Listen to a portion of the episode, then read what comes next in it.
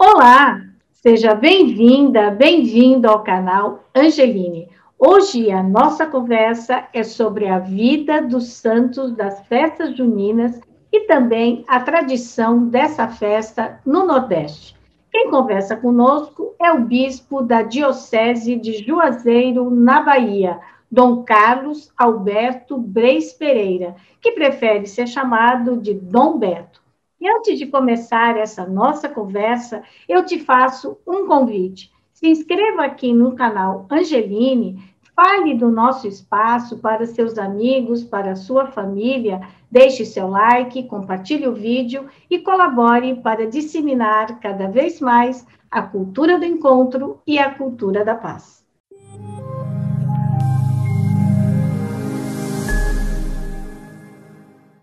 Dom Beto Breis, é um prazer recebê-lo aqui no canal Angeline. Muito obrigada por ter aceitado o nosso convite. Bom dia, Cris, paz e bem. Assim também saudamos a todos que, que nos acompanham, que nos assistem nesse bate-papo, nessa conversa sobre os santos populares do mês de junho. Dom Beto é um bispo de, da cidade de Juazeiro, na Bahia, lugar que eu tenho um grande carinho. Eu fui voluntária na Diocese de Juazeiro de 1980 a 1984 e eu tenho, nossa, o maior carinho. Aprendi muito em Juazeiro, amo Juazeiro da Bahia. Dom Beto, o que realmente é os santos juninos, né, que a gente tem lá, Santo Antônio dia 13, São João dia 24 e São Pedro dia 29.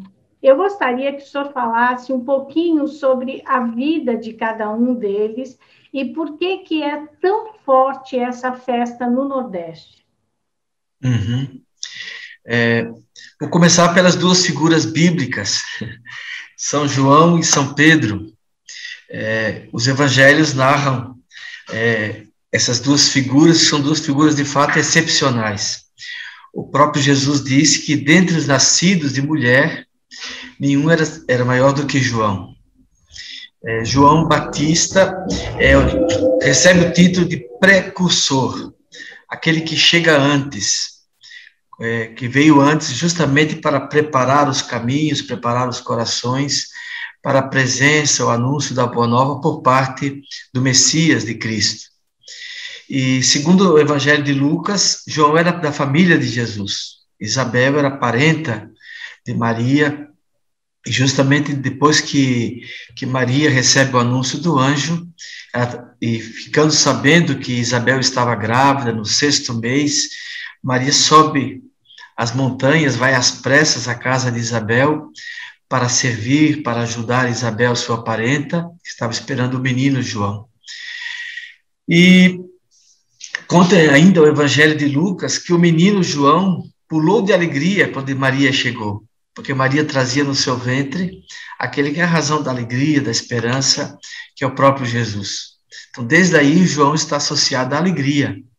E quando o anjo anunciou a Zacarias, o pai de João, que Isabel ficaria grávida, o próprio anjo disse que esse menino seria razão de alegria para muitos corações. Porque, na verdade, ele vem preparar e já é um sinal de que a alegria por excelência, aquele que é a causa da alegria, estava chegando, que é Cristo. João foi viver no deserto. Então, João é figura também da, da penitência, do chamado à conversão, a mudança de vida, a mudança de mentalidade para acolher o Senhor que vem com sua proposta, com sua novidade, a boa notícia do reino. João vivia no deserto batizando. A palavra batismo, uma palavra grega, quer dizer mergulho. Então ele mergulhava as pessoas na água, mas era um batismo de conversão. Aquele mergulho indicava que a pessoa queria, de fato, lavando-se dos pecados, ou sendo lavada dos pecados, queria começar uma vida nova. E aí, um certo dia, Jesus chegou também às margens do João, do Jordão, para ser batizado. João se surpreende, né? Mas como é que pode eu batizar a ti? Tu és o Messias. E Jesus disse: Vamos deixar, deixa por aí. E foi batizado por João nas águas do Jordão, para iniciar, inclusive, o início do seu, do seu ministério. Então, João está muito associado né, a essa expectativa, a espera. O, o Saint-Exupéry, naquela clássica obra Pequeno Príncipe, diz: Se você vem às quatro, desde as três já sou feliz. Então, João Batista um pouquinho essas 15 horas, esse antes, que indica já que a alegria está chegando, que a, boa nova está próxima. E a gente já se alegra com João. Por isso que o nascimento de João Batista está associado à alegria. Já o anjo tinha dito a Zacarias, né? Como mencionei. Mas está, está ligado a essa alegria porque é uma alegria messiânica, alegria com a vinda do Salvador. Pedro é um dos doze apóstolos, todas as listas dos apóstolos colocam sempre Pedro e seu irmão André. Os evangelhos dizem que Pedro era pescador, pescava nas águas do mar da Galileia, do mar de Tiberíades. E certa vez Jesus passou às margens desse mesmo mar e fez um convite, uma interpelação a Pedro, até então chamado de Simão, para largar rede, barco, deixar os limites estreitos do lago de Tiberíades para pescar diferente, para pescar gente, para entrar na, na caminhada com Jesus. E aí Pedro aceitou o Evangelho diz que imediatamente, logo, largou tudo e foi atrás de Jesus.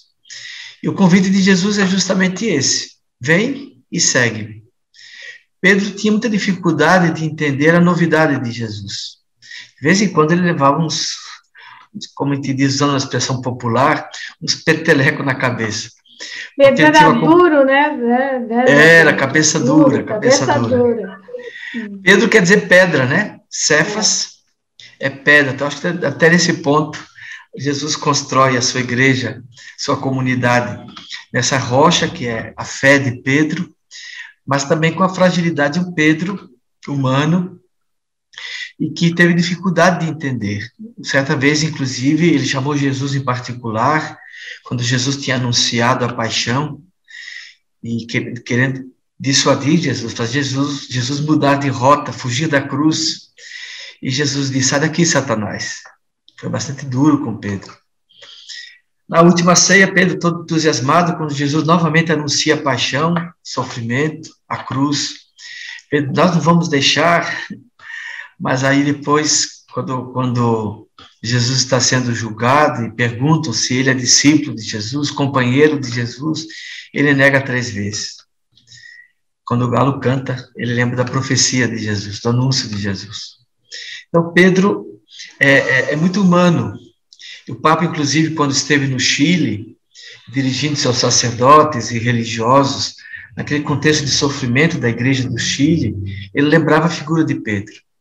Quer dizer, igreja, Jesus chama pessoas e, e que considera a, as potencialidades, as possibilidades, mesmo com as fragilidades. O importante é a pessoa se colocar num caminho, num processo.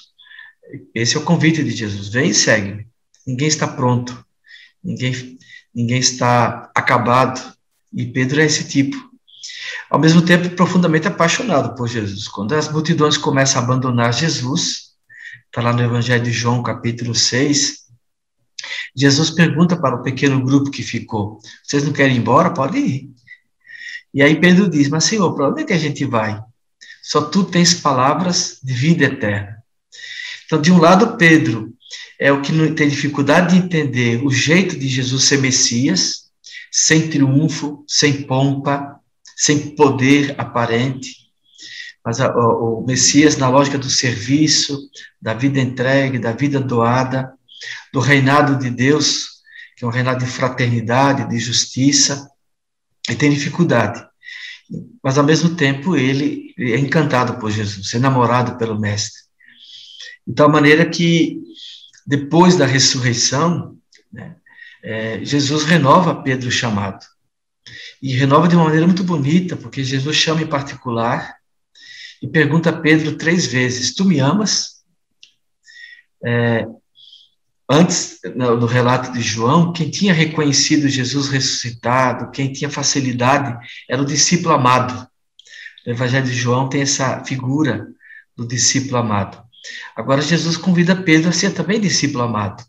Tu me amas? E diz: apacenta as minhas ovelhas. Vem e segue, renova o chamado e dá uma missão de ser o animador, o coordenador da comunidade que estava sendo formada a partir da fé pascal. E Pedro, então, é, é, acolhe e diz: Senhor, tu sabes tudo, tu sabes que eu te amo.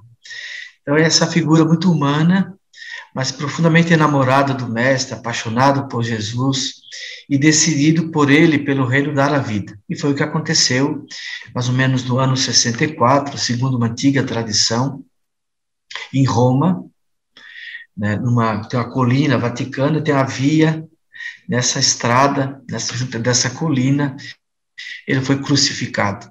Ele disse, mas não posso ser crucificado e morrer como meu mestre. Então, crucificaram ele, segundo a tradição, de cabeça para baixo.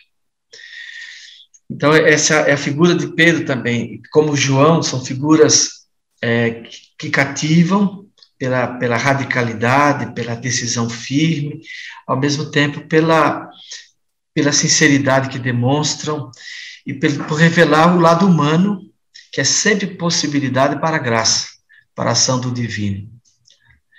E Antônio, ele viveu muito pouco tempo, 36 anos. É, foi, morreu jovem. Ele entrou com 15 anos de idade, ele é do século 13, contemporâneo de Francisco de Assis, de Clara, e, e nasceu em Portugal, em Lisboa, numa casa de fronte à catedral, filho de nobres, a família Bulhões. Com 15 anos entrou na ordem de Santo Agostinho, os agustinianos. Lá, lá em Lisboa tem um mosteiro, ainda hoje, São Vicente. Mas a família ficava sempre incomodando, visitando, ele queria mais uma certa autonomia, uma reserva, dedicar-se totalmente à, à, vida religiosa, aí pediu para ser transferido para Coimbra, na época, grande cidade universitária de Portugal e tal, as universidades que estava surgindo. E lá em Coimbra, então, ele dedicou-se aos estudos, de modo muito especial da palavra de Deus. Até naquela, naquela época se dizia que se por um acaso todas as Bíblias desaparecessem, não tinha problema, que Antônio sabia de cor. É. Para dizer como ele era. Então, ele estudou com muito afinco, dedicação, não apenas no sentido da racionalização das Escrituras, mas, de fato, um, um alguém apaixonado pela palavra. É, Francisco de Assis ainda estava vivo. Um grupo de frades, seis frades, estavam indo ser missionários na, entre os muçulmanos, Marrocos, no norte da África. E Coimbra era caminho, era passagem. Eram seis italianos. E eles se hospedaram lá no convento dos, dos agustinianos, onde morava o Antônio, na época então, Frei Fernando. E Fernando ficou impressionado. O nome de batismo dele era Fernando. Ele ficou impressionado com aquele grupo, com despojamento, a pobreza, a disposição de ir para a terra de missão, inclusive disposição para o martírio. Aquilo criou impacto nele. Aquela vida de monge não estava sossegando o coração inquieto do jovem, do jovem monge. Esses seis frades foram martirizados são chamados proto-mártires franciscanos, primeiros mártires da ordem franciscana. E os, e os restos mortais vieram de Marrocos e passaram por Coimbra e foram sepultados em Coimbra. Então, quando ele viu é, é, os corpos desses mártires, esses mártires que já tinham criado impacto no coração dele, ele tomou uma decisão: eu quero entrar nesse grupo. Então, ele deixa uma ordem institucionalizada, com grandes mosteiros, uma estrutura muito sólida, né? Para uma ordem que estava começando, que não tinha grandes casas, tinha eremitérios, choupanas, tugúrios, casas simples, porque ele quer ser missionário e quer também ser mártir. Era o sonho dele, ideal, ser mártir. Ele sai, então, do, da ordem dos agostinianos e passa a ser franciscano. Ano passado, nós celebramos os 800 anos desse fato oito séculos, 800 anos, da saída de Fernando dos Agostinianos e a entrada na ordem franciscana. Foi em 1220. E quando que ele começa a se chamar Antônio? Quando ele passa a ser chamado de Antônio? Eu não, pode falar, repetir, por favor? Quando que ele passa a ser chamado de Antônio? Quando ele entra na ordem franciscana. Hum. Quando o costume desde a época, quando entrava na ordem, mudava de nome. Recebia o nome de um santo. Então ele, ele, mudou de nome, recebeu o nome de Antônio, em homenagem àquele Santo Antônio, Santo Antão Abade. Porque lá em Coimbra tinha um, um, um eremitério dos frades chamado Santo Antônio, Santo Antão. E aí passa a ser Frei Antônio de Lisboa, Frei Antônio Frade Menor. Ele pede para ir para o Marrocos, quer ser mártir, quer também dar a vida por causa do Evangelho e, e vai. Só que chega lá, fica doente e fica prostrado. É, a leitura que se faz é que Deus tinha outros planos para ele. Ele fica doente, não consegue nem sair da cama. Então tem que voltar. E no retorno de Marrocos para a Europa, ele sofre um naufrágio. E a embarcação, é, é, dentro do naufrágio, ele vai parar na costa da, da Sicília, no sul da Itália.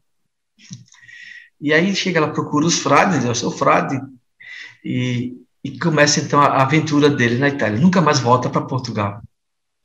Em 1221, ou seja, há 800 anos, ele participa de uma assembleia dos frades, chamada Capítulo, onde estava São Francisco. E de lá, Antônio vai para uma cidade mais do norte da Itália, um convento, como humilde, cozinheiro. Ele, ele nunca disse, eu sou estudado, tenho formação, eu tenho cursos, não. Humildemente ele vai e se torna o cozinheiro daquela casa, dos irmãos. Não pregava o evangelho, não.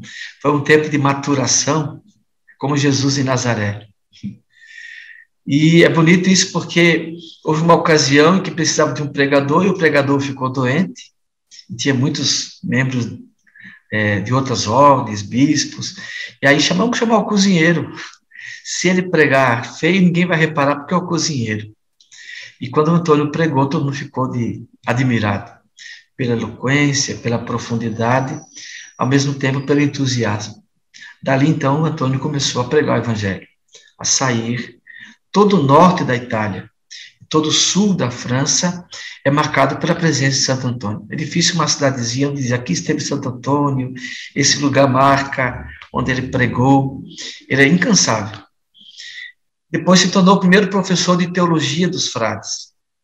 E, e ao mesmo tempo, um pregador de fato entusiasmado, eloquente, mas com, com situações concretas.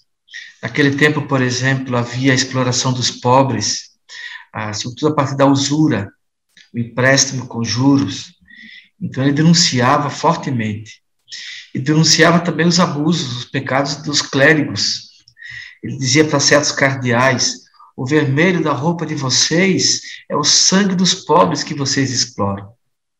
Quando nós lemos hoje os sermões de Santo Antônio, é, sobretudo sua denúncia das injustiças, da corrupção, da exploração dos pobres, nós ficamos impressionados.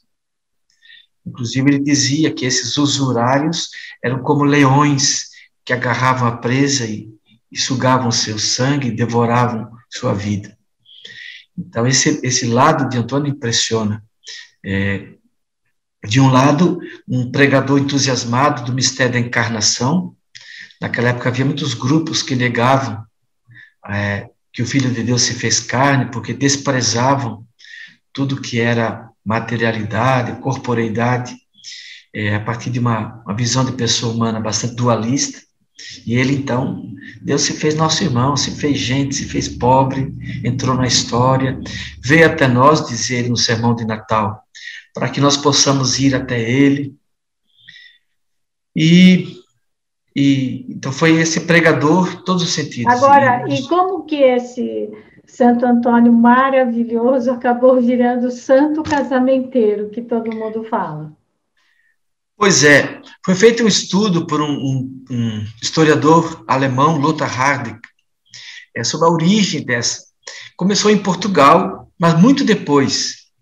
É, existem biografias de Santo Antônio, né? A gente chama de agiografia, as fontes antonianas primitivas, ainda do século XIII, não se faz menção nenhuma a esse aspecto, ou algum episódio que possa inspirar esse, esse aspecto. Né? Ah, mas aí, a partir do século XV, XVI, foi quando os portugueses chegaram aqui no Brasil, que foi aos pouquinhos se construindo essa ideia de um Santo Antônio casamenteiro. E a gente sabe que a tradição oral vai também criando, aumentando, tem um núcleo histórico, mas depois.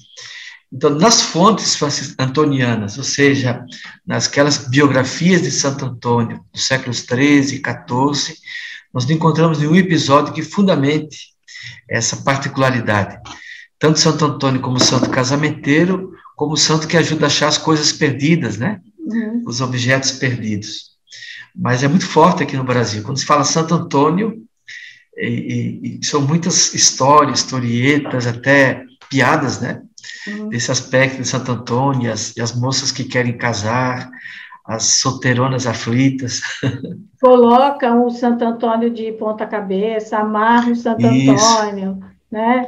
Então, tudo uma... isso, na verdade, é uma lenda, é isso, Dom Beto? É, são né? lendas. Uhum. São são contos populares e, e aí que foram caindo no gosto popular, né? É, porque um dia um padre me contou que o Santo Antônio tinha uma moça que gostava muito de um rapaz e o pai queria que ela se casasse com outra pessoa. E aí o Santo Antônio foi até essa família e convenceu o pai que a moça deveria casar com quem ela amava. E o pai consentiu. E aí surgiu a história de Santo Antônio Casamenteiro, é. que ele dizia: não, não é bem casamenteiro, ele é o protetor da família. Isso. É, hoje já então se dá, porque esse título casamenteiro é bastante. É, então se amplia um pouquinho, uhum. o santo protetor da família, né? Tem até uma rima que diz assim: Santo Antônio casamenteiro, que já casou muita gente, Vejam só, morreu solteiro, que santinho inteligente. Agora, e... uh, mas uh, o Dom Beto, Santo Antônio, eu sou lá da cidade de Americana, e Santo Antônio é o padroeiro da cidade. Né?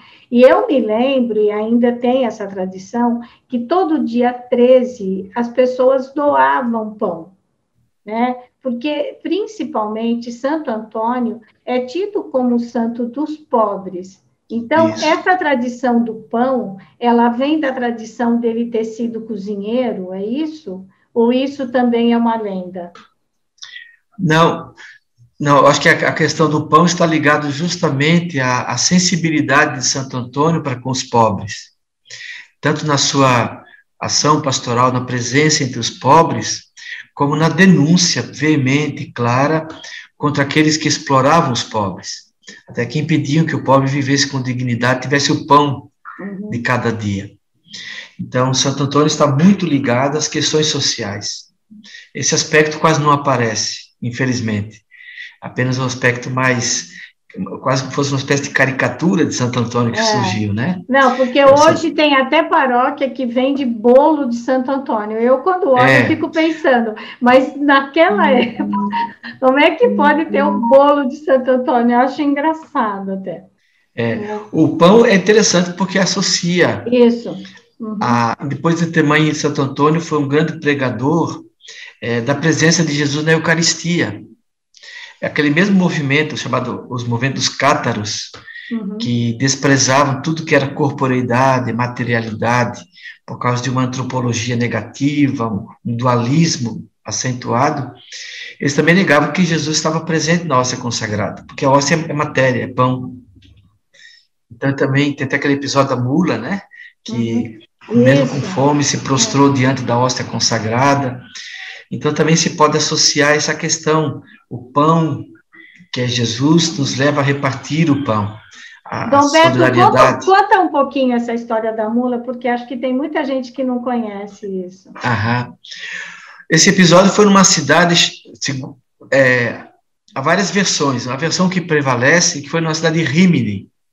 Rimini fica no litoral, no, junto ao Adriático, lá na Itália, e ele, ele tinha lá um, um, alguém influenciado por esse movimento dos cátaros, que negavam a presença de Jesus na Eucaristia, na hóstia consagrada. E então ele fez uma aposta com esse senhor, porque ele é, ele falou: vai o seguinte, se o seu jumento deixa ele três dias sem comer e traz ele aqui. Aí o homem fez isso, o jumento que pagou o pato, coitado. Uhum. Passou três dias sem comer. Na praça de Rimini, o, lá o senhor trouxe o jumento faminto e colocou diante do jumento feno, verdinho, cheiroso, e Antônio veio com ostensório, com a hóstia consagrada. Aí conta, aí, aí isso está, está nas fontes antonianas, uhum. que o jumento ia comer o capim, mas quando olhou, olhou para a hóstia consagrada, deixou o capim de lado e se ajoelhou diante da hóstia consagrada. Tem então, muitos é um desses... quadros, né? Tem muitos quadros. Muito, inclusive isso. grandes autores, grandes artistas da Idade Média, da Renascença, é, reproduziram essa cena, né? O, o jumento assim de joelhos, olhando para e Antônio com o ostensório, né? E as pessoas admiradas diante. É, Antônio foi um grande pregador contra esse movimento dos cátaros. O catarismo era um movimento de, de um puritanismo e um dualismo doentio, e que negava o cerne da fé cristã, como diz João no Evangelho, o verbo se fez carne, carne. gente, corpo, né? Agora, Dom Beto, e por que que esses três santos eles estão nas festas juninas? Porque é, você tem Santo Antônio como santo no Brasil casamenteiro, mas na verdade é o santo dos pobres. Aí você tem São João muito associado à fogueira, né? E depois São Pedro. Por que, que o senhor acha que reuniram esses três santos ligados à festa junina? Uhum. Aqui no Nordeste, o mês de junho é o mês da colheita. Em todos os povos, desde os povos primitivos, há uma tradição de se fazer a festa da colheita. Mesmo, por exemplo, a festa de Pentecostes, na tradição bíblica, era a festa da colheita. 50 dias depois da Páscoa, era que as pessoas começavam a colher os frutos da terra. Então, fazia uma festa. Né? Na Itália, por exemplo, uma festa milenar, La Sagra, é a festa da colheita e assim por diante. Então, aqui no Nordeste, é, o mês de junho, e justamente assim, assim como na Europa nós temos 24 de dezembro, aqui nós temos 24 de junho que é o equinócio. Então, a, a, é o tempo da colheita. Quem, quem conhece aqui o Nordeste, vem do sertão aqui. A grande parte do sertão no Nordeste começa a chover em março, São José. Abril, maio, para de chover. Aí junho é mês da colheita. Então, quando tem bom inverno, bom período de chuvas, aí se tem fartura no sertão. Fartura de milho, por isso que milho é o símbolo do, da festa junina, porque é o tempo da colheita do milho. Com milho se faz a canjica, com milho se faz o munguzá. Munguzá aqui no Nordeste é a canjica aí no Sul. Isso, a a, a canjica aqui é o que chama aí de xerém, alguma coisa assim, uhum. uma espécie de pudim de milho. O milho assado, milho cozido, né? depois outras, outras guloseimas próprias. De, então, está associada à colheita. E como os três santos são muito populares, então foi dado um caráter religioso à festa da colheita, celebrando esses três santos que são muito populares, por causa da, da, da maneira deles, a sua história, o seu jeito. João, o, o precursor, o que anuncia a alegria, que porta já em si o anúncio da alegria. E, e, é interessante porque na noite de São João todo mundo fica alegre. É, é aquilo que o anjo disse: todo mundo vai se alegrar com o nascimento do menino. E de hum. fato, Pedro, esse humano, cabeça dura, mas entusiasmado, apaixonado, inspira né, os cristãos. E Antônio, esse homem também incansável, jovem, né, mas bastante decidido, e, e, e aos pouquinhos foi entrando também alguns elementos mais populares da figura dele e tal, né? O Antônio, até, até aqui o Antônio é, lá de Caruaru, Pernambuco, né? Ele é sempre representado na arte popular. Artesanato é difícil não encontrarmos, Antônio e Francisco. Esse Antônio aqui é do Paraná, feito com palha de milho. Ai, que lindo. Uhum. Então, Antônio é, é, é popular, tem o um menino é. nos braços, justamente Isso. lembrando que ele anunciava que o Filho de Deus se fez menino, se fez carne, se fez gente. Né? Agora, Dom Beto, e por que, que se, a igreja fala que São Pedro tem as chaves do céu? Aham. Jesus, quando dá missão a Pedro, né, Pedro é, professa, diz que Jesus Cristo é o Filho de Deus, Messias, porque Jesus tinha perguntado antes, quem diz os homens que eu sou, né? Para vocês quem eu sou? Pedro, em nome do grupo, diz: Tu és o Cristo, Filho de Deus. Aí Jesus diz: Tu és Pedro, e sobre esta pedra, no grego, se entende bem porque é Cefas. Cefas em grego significa pedra, também cabeça. Encefalograma, né? Cefaleia, dor de cabeça. Então, Pedro é pedra e cabeça. Tu és pedra, e sobre esta pedra, ou seja, a tua fé, isso que tu disseste agora, Pedro, eu vou construir a minha igreja. Na verdade, Jesus não constrói a igreja sobre a pessoa de Pedro, porque é uma pedra bastante. Mas constrói sobre a fé de Pedro, que é a fé da comunidade. Pedro é o porta-voz do grupo. E mais adiante, Jesus diz: Eu te darei a chave do reino dos céus. O que tu ligares na terra será ligado, o que tu desligares será desligado.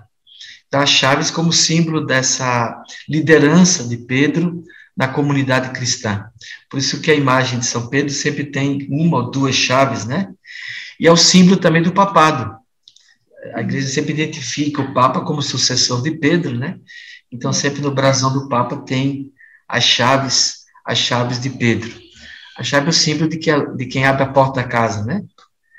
Tanto a casa para acolher quem chega, abrir a porta para acolher quem chega, como abrir a porta para sair em missão. Agora, Dom Beto, né, nessa época de pandemia, que a situação está muito difícil, que as pessoas estão muito tristes, é, eu lembro do ano passado, teve muito, muita festa junina virtual, né, que acaba cantando forró, é, se fala muito pouco dos santos, na verdade, né, porque você bota a música lá de São João, todo mundo se anima, come alguma coisa e pronto, né. O que senhor qual a mensagem que o senhor eh, diria para as pessoas que estão nos ouvindo que esses três santos deixariam para a gente aqui, especialmente no Brasil, agora em 2021? Aham. De fato, a gente percebe assim a, a, uma certa inquietação, angústia, né? Já no ano passado, os governos dos estados, os governadores decretaram: não haverá São João ou seja, não haverá festa, festas juninas das, das, nos municípios, nada. E aqui é muito forte, né? Todo, todo o Nordeste, mesmo nas grandes cidades como Recife, os festivais de quadrilhas, as, os arraiás, sobretudo na noite de São João, na noite de São uhum. Pedro, na véspera de São Pedro. Então, é, é essa alegria que, que, e a festa dá um sentido à vida, né? o preparar a festa, o realizar, e a memória vai alegrando o coração, até ajudando a enfrentar as labutas, dificuldades do dia a dia. Os três santos nos inspiram, porque, como eu lembrava, pessoas profundamente humanas, frágeis, mas, mas que se abriram à graça de Deus e, ao mesmo tempo, foram manifestação do amor de Deus mas também fizeram uma experiência do chamado silêncio de Deus. Esse tempo de pandemia é um tempo assim que a gente se pergunta, mas Deus onde está? Por que Deus se cala? Como Bento XVI, quando esteve em Auschwitz, no campo de concentração, e naquele lugar onde morreram tantos e tantos milhões, ele disse, Senhor, nesse lugar nós te perguntamos, por que permites isso? Por que te calas? É, é a pergunta também que a gente faz num momento como esse né? de tanto sofrimento, de, de quase 500 mil mortos em nosso país, né? de um processo lento de chegada da vacina que garante a vida das pessoas, o bem-estar das pessoas. E, e, as consequências sociais e econômicas, hoje mesmo li que seis de cada dez brasileiros vivem uma insegurança alimentar. Então, vivemos tempos sombrios em que o PIB é alto, mas os pobres vivem cada vez mais pobres. Né?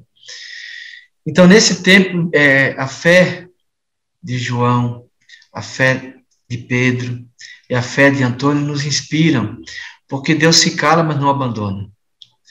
E Deus salva, Deus age na história, não a partir do poder, da força, mas a partir da fragilidade. Então, a, a pandemia desvela a nossa vulnerabilidade. E nós somos acostumados a, a cronometrar, a prever, e a pandemia nos deixou desconcertados. Sem falar nas consequências outras, mas. E, então, nesse sentido, vulneráveis que somos, percebendo que um vírus invisível nos deixa totalmente inseguros, ao mesmo tempo somos chamados a fazer uma experiência de Deus. É, porque Deus salva, ele lembrava, né? não a partir da força, mas da fragilidade. Aquele que João anunciou não veio com pompas de militar, não veio um grande exército do Império Romano. Nasceu numa estrebaria, foi reclinado num coxo. E o Filho de Deus onipotente era um recém-nascido, gritando como toda criança recém-nascida nascendo pobre, peregrino e forasteiro, como dizia São Francisco. Depois, na cruz, despojado totalmente, gritando de dor. O próprio Filho de Deus fez a experiência do silêncio do Pai. Meu Deus, por que me abandonaste? E depois o terceiro aspecto é a Eucaristia, um pedacinho de pão frágil. Então Deus salva, Deus age na história, Deus se revela na história, não a partir da força, do poder, Antônio, Pedro e João fizeram essa experiência e testemunharam. João anunciando, Pedro seguindo, acompanhando e dando a vida.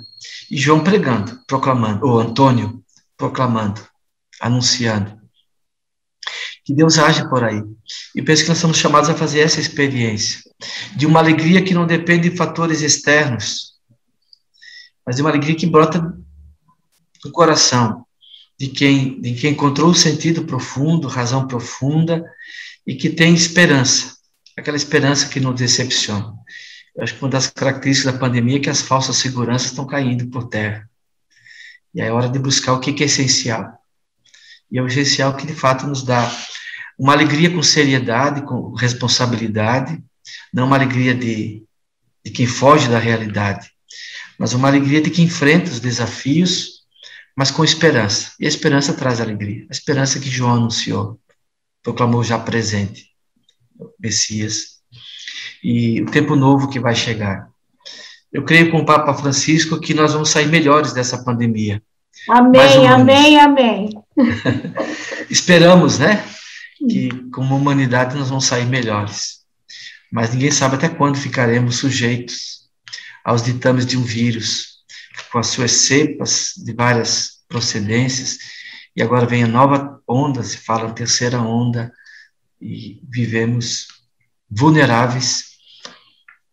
Um cardeal português, o Tolentino, conterrâneo de Santo Antônio, ele tomava duas palavras latinas, muito próximas com raiz igual, precare e precarium. Precare é fazer prece, Precário é próprio daquilo que é frágil, precariedade. Então ele dizia: olha, o tempo do precário é tempo de precário. Porque, consciente da nossa precariedade, a gente é, é, se dirige àquele que, que é a razão de nossa esperança.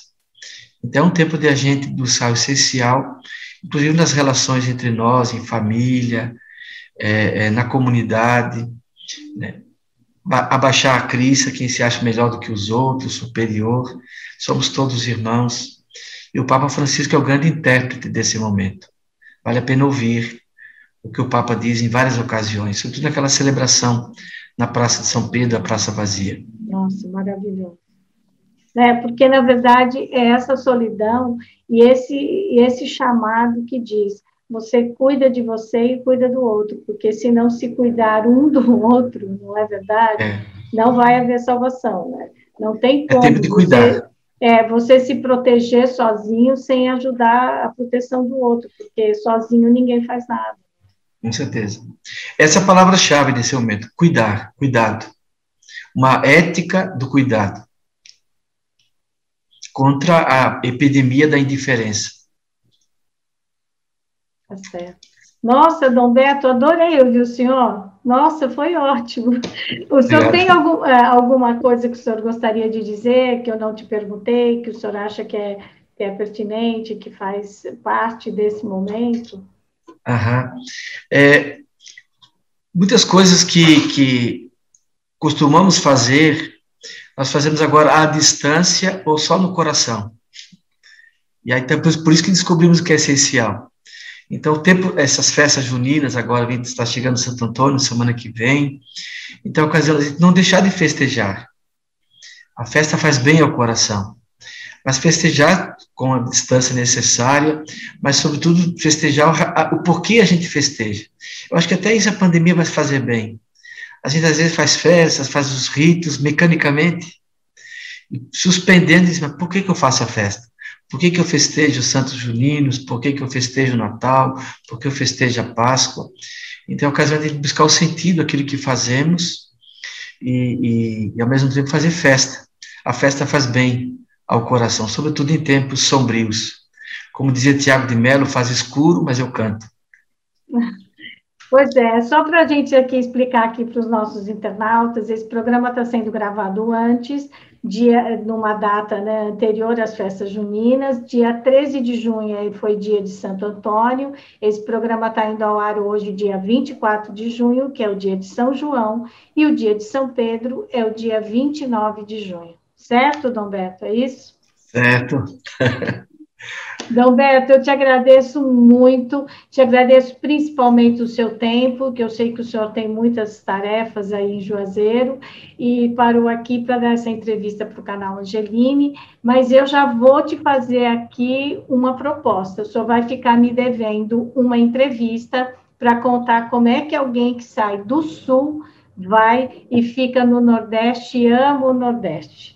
Tá bom? Isso mesmo. Fica, tá fica faltando essa, essa entrevista. Muito, muito obrigada, Dom Beto. Amém. Obrigado Feliz também. São João para o senhor. Feliz Santo Antônio, São João e São Pedro. Isso, viva, viva São João. Obrigada. Obrigado, paz e bem. E aí, você gostou da nossa conversa? Deixe aqui os seus comentários. Me conte se você já sabia como foi a vida de Santo Antônio, São Pedro e São João. E eu te faço mais um convite. Se inscreva aqui no canal Angeline, deixe seu like, compartilhe o vídeo, fale com os seus amigos, com a sua família e colabore para disseminar cada vez mais a cultura do encontro e a cultura da paz. O canal Angeline publica toda quinta-feira uma nova entrevista. Eu espero você.